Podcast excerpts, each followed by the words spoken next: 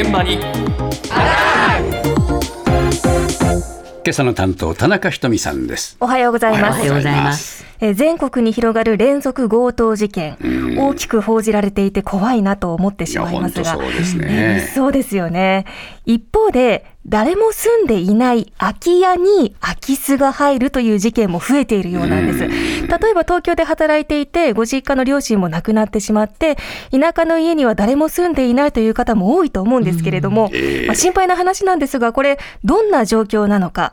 空き家問題に詳しい空き家管理士協会の代表理事、山下裕二さんに伺いました。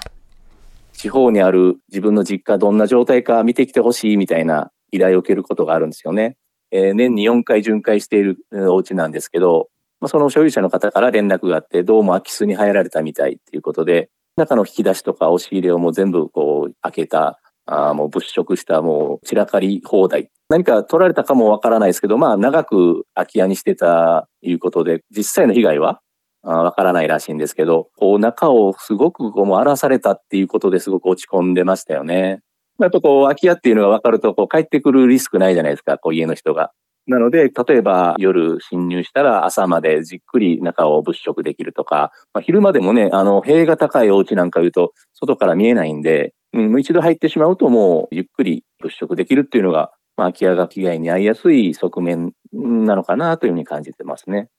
そうね。家族のね構成でもって空き家になっちゃうケースって結構あるもんな、そうですよえね。で、山下さんは香川県を中心に、うん。空き家の管理の代行、依頼を受けた物件の空き家の見回り活動をしています。えそんな中で数年前から増えているのが空き家の空き巣ということで、ええ。え先ほどの事例、香川県のものなんですけれども、はい。まあ久しぶりに帰った実家がめちゃくちゃに荒らされていたと思ったらゾッとしますよね。そうでね。ん。で他にも未遂ではあったそうなんですが窓のサッシをこじ開けようとした形跡が見つかったりですね、はい。空き家の空き巣の被害は実際にあるようです、ん。そしてこのような被害は関東圏でも広がっているようでして各地の警察からも注意喚起がされています。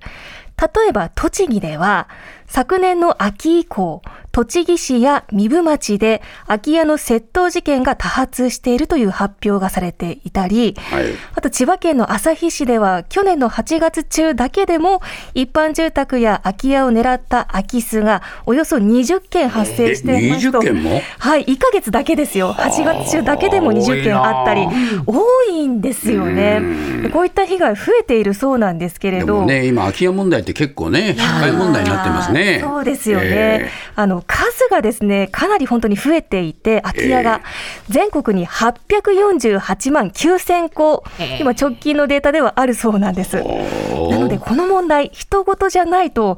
考えてしまう方も多いと思うんです。そうだねはい。えでは狙われないようにするためにはどうすればいいかという話なんですが、え例えば窓に、窓ガラスに防犯フィルムを貼ったり、センサー付きのライトを取り付けたり、まあ、いろいろとグッズを活用する手ももちろんありそうです。ええただそんな中で先ほどの山下さんは、空き家の見回り中にちょっと気になることがあるようなんです。最近、やっぱりちょっとこう、心配なのが、常に誰も出ない電話っていうのは、これは空き家だぞっていうのをこう知らしめてるっていうことにもなるので、できれば転送サービスすることで、なるべくその空き家っていうことを他人に知られないようにした方がいいんじゃないかなと。僕らも、あの、巡回中に家電が鳴ってびっくりするケースがあるんですけど、何回も電話が、家電が鳴ってる。まあ出るわけにいかないんで、あれですけど、特にあの、施設とかに入所されるケースっていうのは、結構こうね、時間的な余裕がなかったりすると、そこまでなかなか気が回らないっていうこともあるんですけど、固定電話の転送してないっていうのは、意外と怖いなっていうふうに感じたんで、でもぜひ近日中に転送のおすすめをしておきます。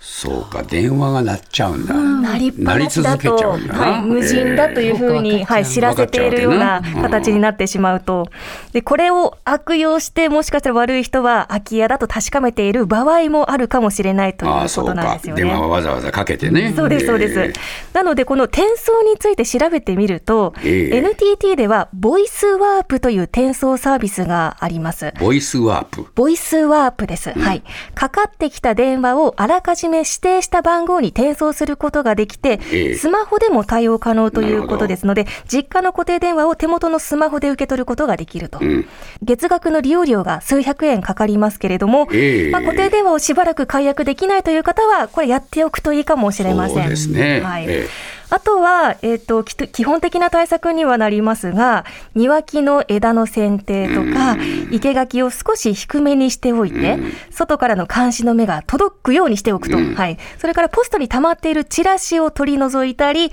そもそも現金や貴重品を置かないと、こういった対策も教えてくれましただけ。どな、ポストのチラシを取り除くったって、そのたんびにねねその声行かなきゃなんないもんな。そうですよね、下手したら1週間すると結構溜まってしまいますよよえあの実家から距離がやっぱり離れていたり、頻繁に帰れない人そうなかなか行けないもはい、いると思います。そんな中、空き家の対策を始めた地域が愛知県の瀬戸市にあるということで、こちら話を聞いてみました。瀬戸市広範連区の自治会長の加藤文也さんに、今どんな取り組みをしているのか伺いました。